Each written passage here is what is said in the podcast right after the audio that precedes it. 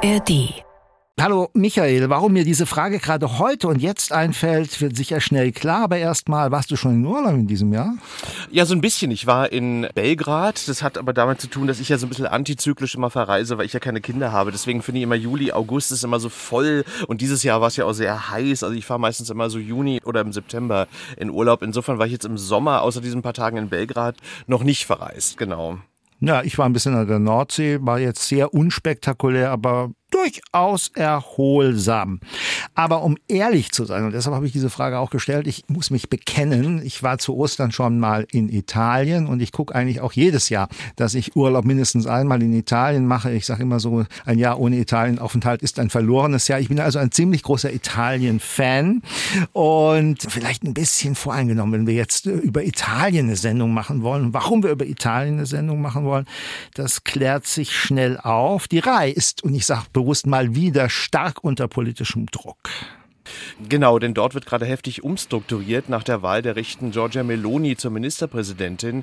Das an sich ist wirklich nichts Neues in Italien, denn der Einfluss der Regierung auf das staatliche Fernsehen Rai war in Italien schon immer größer als in Deutschland. Neue Regierungen haben stets die Leitungsebenen umgebaut und ausgetauscht. Ja, und die Rai ist ja auch zum Beispiel anders als hier in Deutschland die ARD zum größten Teil in der Hand der Regierung. 99,5 Prozent hält das Finanzministerium an der Rai.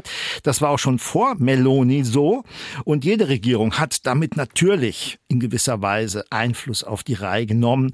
Aber unter Meloni, der neuen Ministerpräsidentin, scheint das besonders radikal abzulaufen. Da wurden prominente Moderatorinnen oder Moderatoren geschasst. Der Intendant hat schon im Mai das Handtuch geworfen. Genau, und es betrifft nicht nur die Reihe, auch andere Kulturinstitutionen sollen umstrukturiert werden von der Regierung. Was bedeutet das alles jetzt für den Staatssender Rai insgesamt, für Italien? Für die unabhängige Presse- und Kulturlandschaft droht die Unabhängigkeit endgültig verloren zu gehen, wie etwa auch in Ungarn. Darüber sprechen wir heute in Medien kreuz und quer und zwar mit Elisabeth Pongratz, Radiokorrespondentin im ARD-Studio Rom. Mein Name ist Michael Mayer. Und ich bin Thomas Biemesdörfer. Hallo Elisabeth Pongratz, schön, dass Sie heute bei uns sind und hallo nach Rom. Ja, hallo, ich freue mich auch. Ja, generell ist es ja so, dass die Reihe immer wieder umgebaut wird. Wir haben es gesagt, wenn eine neue Regierung hm. in Italien an die Macht kommt. Warum ist das dieses Mal so doch beunruhigender, dass auch ausländische Medien darüber berichten? Also ich glaube, ich würde sagen, grundsätzlich ist es beunruhigend, dass die Politik überhaupt so einen Einfluss haben kann auf eine Medienanstalt. Also ich finde, das muss man trotzdem noch mal betonen, auch wenn wir uns vielleicht dran gewöhnt haben. Sie haben es ja erwähnt, auch es war immer schon so Berlusconi, das auch das prägendste Beispiel eben, dass er dann quasi alles immer auf sich getrimmt hat. Also da haben wir uns schon dran gewöhnt, aber es ist nach wie vor nicht richtig. Und äh, der Unterschied ist jetzt aber, dass die rechte Regierung, ja, dass sie einmal sehr schnell vorgeht ich habe da auch mit dem Vorsitzenden der italienischen Journalistenwerkschaft gesprochen. Also Sie haben beispielsweise bei der RAI, haben Sie noch während der Amtszeit den ehemaligen Chef Carlo Fruettes aus dem Amt buxiert. Sie haben das relativ nett gemacht, aber dann kam er so unter Druck, dass er gesagt hat, okay, jetzt reicht's mir, ich gehe. Und das Zweite ist, dass sie ganz offensichtlich das Narrativ des Landes verändern wollen. Also das heißt, wie eben die Geschichte des Landes, wie die Kultur des Landes, wie die erzählt wird. Es geht um eine neue Art der Erzählung. Und diese Art der Erzählung soll natürlich dem Denken der rechten Regierung näher gebracht werden. Das wird auch relativ unverhohlen ja, zugegeben. Und das ist letztendlich das, würde ich sagen, Gefährliche dran. Was ist denn das Narrativ? Das Narrativ ist, ähm, ja, welche Meinungen äh, akzeptiere ich? Also Narrativ, ich nehme als Beispiel Sanremo, das ist hier ein großes bekanntes Schlagerfestival immer im Frühjahr.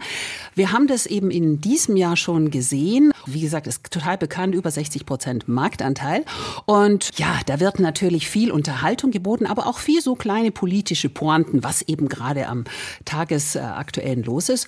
Ja, und da haben sich etliche aufgeregt. Matteo Salvini von der rechten Lega, aber auch viele andere von der Regierung. Meloni hat sich zurückgehalten, aber andere haben gesagt, ja, wir wollen jetzt endlich mal Schluss haben mit diesen linken Meinungen Sendungen. Wir wollen nicht, dass es so politisch ist. Sie haben auch einen Rapper angegangen, der sich eben da geäußert hat. Sie haben auch gemeint, dass überhaupt nichts Politisches in so einem wichtigen Schlagerfestival zu tun hat. Also sie wollen einfach da wirklich, ob Unterhaltung, ob auch was anderes ist, wollen eben den Zugriff drauf haben. Und sie sind letztendlich natürlich auch intoleranter. Sie sagen immer, die Linken bestimmen immer alles mit ihrem Narrativ. Wir wollen eben eine andere Geschichte erzählen, beispielsweise auch Faschismus. Das ist auch ein Thema in Italien, also die Vergangenheit. Wie betrachte ich den Antifaschismus, den Faschismus insgesamt? Wie arbeite ich das auf? Das sind also lauter Beispiele, die eben das Narrativ betreffen. Ich habe heute Morgen mal in Vorbereitung auf unser Gespräch ein bisschen mhm. Rai News äh, Ventiquatro geguckt und ich verstehe es mhm. ja so einigermaßen. Da ging es um Gewalt gegen Frauen zum Beispiel. Da mhm. hat auch ein Professor ganz offen gesagt, das ist ein gesellschaftliches Problem, Machismo und so weiter. Also das kam mir noch nicht wirklich äh, auf rechts gebürstet vor, was ich da gesehen habe. War aber eine Momentaufnahme natürlich. Mhm. Ja, ich glaube, das ist genau der Punkt. Man kann nicht gleich sagen, das ist jetzt so rechts. also es sind mehrere kleine Dinge und die Rai ist halt so ein Beispiel. Es gibt aber auch andere Beispiele Beispiele. Mir fällt jetzt gerade auch kulturpolitisch Verbote der oder Strafen der Rave-Partys ein. Das war eines der ersten Gesetzesdekrete, als die neue Regierung antrat. Rave-Partys sind in Italien schon lange verboten. Trotzdem fanden sie natürlich statt und äh, ja, also da ist auch kaum was passiert und meistens hat die Polizei das auch aufgelöst. Aber dann war gut und natürlich ist es verboten. Die Regierung hatte aber als ersten Akt gesagt, okay, die Strafen werden jetzt erhöht. Also wir müssen, wenn eben wirklich ein Veranstalter das unrechtmäßig macht, dann muss er mehrere Jahre ins Gefängnis oder muss auch viel Geld zahlen. Also man hat diese Law and Order Politik, man hat die eigentlich eingeführt, eben auch in diesem Kulturbereich. Also man will letztendlich immer mehr, das hat auch damals der Minister gesagt, beziehungsweise die Experten, man will immer mehr den Leuten auch vorschreiben, was sie zu tun haben, wie sie sich verhalten sollen. Und wenn sie das nicht zu tun, dann natürlich auch die Strafen erhöhen. Ich habe noch mal eine Frage und zwar, wie politisiert ist die Reihe eigentlich so im, im Alltag, wenn man das Fernsehen einschaltet? Ich habe gelesen, dass mhm. man sagt, zwei Kanäle sind der Regierung mhm. zuzuordnen und einer der Opposition. Also das klingt ja für deutsche. Ohren mhm. erstmal sehr befremdlich. Also wie muss man sich das eigentlich im Alltag genau vorstellen? Ja, das ist eben das Inoffizielle, was Sie eben auch zu Recht gehört haben. Und das war bisher auch so. Das hat damit zu tun, dass eben die Reihe von der Politik einmal abhängig ist, aber 2016, da trat eine Reform in Kraft unter Regierung Renzi. Die hat dann das eigentlich so umgestellt, dass man weniger abhängig ist vom Parlament und von den Parteien, sondern mehr von der Regierung. Weil die Regierung Renzi hat eben gesagt, ja, das kann nicht sein, dass eben, wie Sie gerade sagten, äh, das eine Programm gehört der Partei, das andere der andere Partei. Also die müssen etwas unabhängiger werden, haben deswegen der Regierung mehr Macht verschrieben. Ja, aber das hat dazu geführt, dass eben, und das sehen wir gerade bei der jetzigen Regierung Meloni, dass eben die Regierungsmehrheit mehr Einfluss drauf hat. Und wenn man jetzt eben TG Uno, das ist so, sagen wir, die Art Tagesschau, also die wichtigste Nachrichtensendung hier, da tritt die Regierung stark auf, aber auch die anderen Parteien. Und bei Rai Tre, also das eher als dem linken Spektrum zugeordnet wird, da werden halt eher kritische Sendungen gebracht, Diskussionssendungen, kritische. Rai Tre ist ja sozusagen ein jüngeres Kind von der ja. Rai, wo ja. man einfach irgendwann gemerkt hat, okay, das politische Spektrum ist ein bisschen größer geworden. Jetzt brauchen mhm. wir noch einen dritten Kanal, um das auch noch abzubilden. Das heißt, das Denken, dass Parteien bestimmte Kanäle bei der Rai haben, ist, ist schon ziemlich alt. Ja, das ist schon unheimlich alt und da hat man sich, glaube ich, auch schon dran gewöhnt, solange es eben aufgetaucht ist. Aber was mir eben auch auffällt bei TG Uno, also es müssen immer alle Parteien auftauchen. Das ist genau vorgegeben. Das wird natürlich dann teilweise total langweilig, weil wenn man zu jedem Thema immer alle Stimmen hören muss, damit will man die Ausgewogenheit vorgeben, nenne ich jetzt mal so. Aber eben diese kritischen Nachfragen, also dass man auch Politiker mal wirklich hart angeht, das war dann eher eben oder ist eher in Reihe gewesen. Und wir sehen jetzt halt, dass schon etliche bekannte Journalisten, bekannte Moderatoren weg sind, entweder selber gekündigt haben oder sozusagen rausbuxiert wurden. Ich würde gerne noch auf den Punkt kommen, als Berlusconi noch lebte, also die Debatte ist ja mhm. schon 20 Jahre alt und noch länger, da war Berlusconi ja ein Personalunion-Regierungschef und gleichzeitig Chef des größten Medienkonzerns in Italien. Da war es ja so, ich erinnere mich noch an Urlaub, also muss man wirklich mal so hart sagen, man hat das Fernsehen mhm. eingeschaltet und äh, ständig war irgendwie ein Ballett nackter Frauen irgendwie im Fernsehen zu sehen bei Mediaset, so heißt ja die Firma von Berlusconi. Wie ist eigentlich das Verhältnis zwischen den Privatsendern und der Reihe heute? Also findet in den Privatsendern eigentlich überhaupt noch irgendein ernstzunehmender Journalismus statt, der den Journalismus der Reihe so ein bisschen ausgleicht? Oder ist das jetzt eigentlich nur noch Unterhaltung, was da stattfindet? Ja, interessanterweise ist jetzt eine der profiliertesten Journalistinnen hier, die Bianca Berlinger, die ist das die älteste Tochter von dem langjährigen Kommunistenchef eben, eine sehr kritische, eine sehr bekannte, eben hochstudierte Journalistin, ist jetzt zu Mediaset gewechselt. Das ist insofern interessant, weil sie war eben immer auf Freiträ, aber äh, hat gesagt, nee, also das geht eben da nicht mehr, da kann ich nicht arbeiten. Diese Woche hat eben die Sendung dort äh, in Mediaset angefangen, wird also zweimal dort auf auftreten. Das ist sicher spannend, wie ob sie auch in ihrer Art dort weiter kritisch ihre Nachfragen eben machen wird, machen darf. Tatsächlich ist Mediaset natürlich mehr Unterhaltung. Ich meine, da muss Geld verdient werden. Es gibt einzelne Sendungen, die Rito Revestivo fällt mir jetzt gerade ein, also da, wo man sagt, okay, das kann man als äh, schon journalistisches Programm eher sehen, aber insgesamt auf alle Fälle muss man einfach im Hinterkopf haben, Mediaset muss Geld oder will Geld verdienen. Und so schaut auch das Programm aus. Es gibt auch natürlich ein anderes privates Programm, La Sette, also eben nicht Mediaset. Da finden natürlich viele auch Nachrichtensendungen oder inhaltlich politische Sendungen statt, die sehr interessant sind. Würden Sie denn alles in allem sagen, dass sich äh, die Italienerinnen und Italiener, wenn man jetzt das gesamte Spektrum der angebotenen Fernsehkanäle anschaut, noch umfassend informieren kann? Ich finde, Fernsehen ist natürlich wichtig, um zu sehen, wie die Politiker agieren, wie sie auftreten, um auch das ganze Spektrum mitzubekommen. Aber wenn man wirklich die Hintergründe, die Einordnungen erfassen will, dann muss man Zeitung oder muss man Texte lesen, weil genau die werden dann aufgearbeitet. Natürlich dann auch in den verschiedenen Ausrichtungen. Aber ich glaube, ich denke, ohne das geht es nicht. Ich habe noch eine andere Frage und zwar Italien hat ja eine sehr niedrige Geburtenrate. Das ist ja in Südeuropa in mehreren Ländern so, also in Spanien glaube ich auch. Also viele junge Leute, die emigrieren ja nach Nordeuropa oder wo auch immer hin nach der Uni. Also da könnte man ja äh, vermuten, also das führt in Italien zu einer starken Überalterung des Publikums. Da hat ja sicherlich auch die RAI damit zu kämpfen, könnte ich mir vorstellen. Gibt es denn eigentlich seitens der RAI Angebote für jüngere Zuschauer und Zuschauerinnen? Also so im Netz oder, hm. oder ist das eigentlich kaum vorhanden? Also ich würde sagen, kaum vorhanden.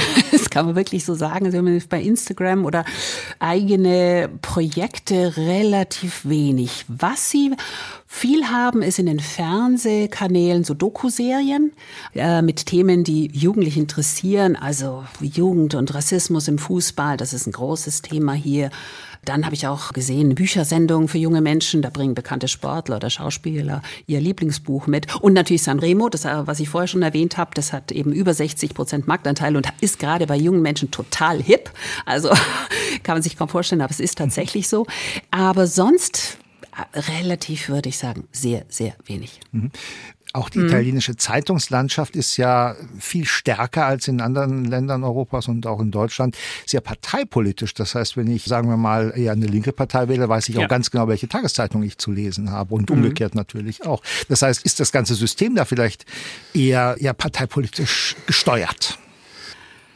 Ich weiß nicht, ob parteipolitisch auf alle Fälle die Richtung ist noch stärker vorgegeben. Also man sieht es jetzt sehr gut an der La Repubblica, also die römische Tageszeitung, äh, zweitstärkste Auflage und sehr seriös, natürlich sehr viele Hintergründe, aber eindeutig linksliberal und die hat die meisten Geschichten, die natürlich kritisch gegenüber der rechten Regierung sind. Also die betrachtet eben viele Dinge, die in anderen Zeitungen gar nicht auftauchen. Und das ist ja immer eine Frage, wie gehe ich mit einem bestimmten Thema um?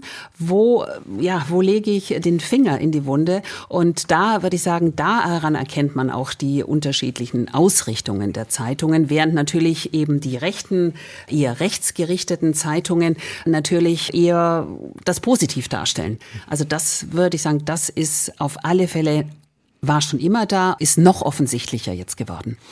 Ich habe mal gelesen, dass die durchschnittliche Amtszeit einer Regierung in Italien äh, nach dem Zweiten Weltkrieg, ich glaube, 13 Monate nur ist. Also mit anderen Worten, eine italienische Regierung zerbricht sehr schnell. Ich habe mich mhm. jetzt bei dem Thema gefragt, also diese Änderungen, die die Regierung Meloni jetzt da vornimmt bei der Reihe und auch bei den Kulturinstitutionen, wenn die, die Amtszeit jetzt doch nicht so lang sein sollte, sind das eigentlich dauerhafte Schäden, die da verursacht wurden? Oder würden Sie sagen, das wird die nächste Regierung dann vielleicht wieder zurückholen und dann sind manche Dinge wieder besser? Die Frage ist wirklich, wie lange diese Regierung am Ruder bleibt.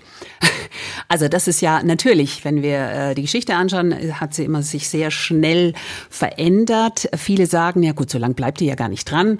Denn die Italienerinnen und Italiener sagen, jetzt probieren wir einfach mal Meloni und diese Regierung und dann sehen wir weiter, wie es klappt. Und viele Erfolge, äh, objektiv betrachtet, gibt's ja noch nicht.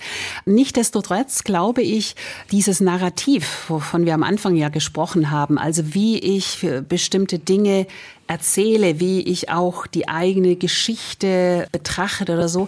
Ich glaube, das äh, soll eben langfristig verändert werden. Und wenn jetzt eine neue Regierung drankommt, die ganz andere Richtung hat, dann äh, dauert es ja auch wieder eine ganze Weile, bis man das verändert. Vielleicht zum Schluss eine, eine versöhnliche Frage meinerseits. Wenn man sich mal so anschaut, wie Berlusconi in den 90er Jahren, in den 2000er Jahren bis hin zu Referenten auf die Reihe eingeprügelt hat, vielleicht einerseits aus politischen Gründen, aber wie ich vermute, viel stärker noch einfach um einen äh, Marktgegner niederzuhalten. Und die mhm. Reihe hat es überlebt, dann hält die doch einiges aus, oder? Die Frage ist, was hat denn Berlusconi mit seiner Art, mit seinem Mediaset und seinem Einfluss alles Schlimmes bewirkt in diesem Land? Mhm. Also Sie meinen, ohne den also sähe es viel besser aus ja. als jetzt. Also, also ich glaube, da sind sich viele einig. Also nicht ja, nur auf die Reihe bezogen, sondern insgesamt, wenn Sie haben ja vorher eben die Angebote des privaten Fernsehens genannt, mhm. aber auch wie man insgesamt miteinander umgeht, wie man auch das Land, also ich meine, in vielen Bereichen ist Italien einfach hinten dran. Und nicht nur, weil die Leute vielleicht das nicht wollen, sondern einfach die Politik äh, kurzfristig denn keine langfristigen Ziele hat und Berlusconi, ich würde sagen, dass der Populist ja schlecht schlechthin, mhm. der rechte Populist schlechthin und der auch den Weg geebnet hat, indem er damals eben Meloni und ihre Partei, also die damalige Partei, in die Regierung geholt hat und damit hoffähig gemacht hat, hat er eben genau den Weg geebnet, wo wir auch jetzt sind. Und damit betrifft es nicht nur die Reihe, sondern insgesamt, in welcher Verfassung Italien ist und vor allem auch, welche Zukunftschancen die jungen Menschen in diesem Land haben. Naja, und man muss ja auch sagen, diesen Kulturkampf, nenne ich es jetzt mal, der wird ja auch in anderen Ländern ausgefochten, siehe Ungarn, siehe Polen. Ja, also ja. da muss man ja sagen, da ist Meloni ja in Europa auch nicht die Einzige. Ne? Also von daher muss ja. man das wirklich beobachten, wie das noch weitergeht. Ja, und da habe ich eben, als ich mit dem Vorsitzenden der Journalistengewerkschaft gesprochen hat, dem war ganz wichtig, dass das eben auf europäischer Ebene geregelt wird. Er hat gesagt, es ist so wichtig, dass darüber berichtet wird, also über die Reihe, was jetzt hier passiert, weil natürlich eben nicht nur Italien so dasteht, sondern auch andere Länder. Und wir müssen, das hat er zu mir gesagt, wir müssen das auf europäischer Ebene regeln, damit die Medien, und ich glaube, da sind wir uns alle einig, eben inhaltlich unabhängig berichten können. Ja, die EU hat ja das Medienfreiheitsgesetz, wo es ja viele Debatten auch drum gab, ja schon auf den Weg gebracht. Also mal gucken, ob das was bewirkt. Frau Pongratz, das war sehr spannend. Danke sehr für Ihre Einschätzung aus Rom. Dankeschön. Gerne. Ja, und auch von mir natürlich herzliche Grüße nach Rom. Medien, Cross und Quer, der Podcast.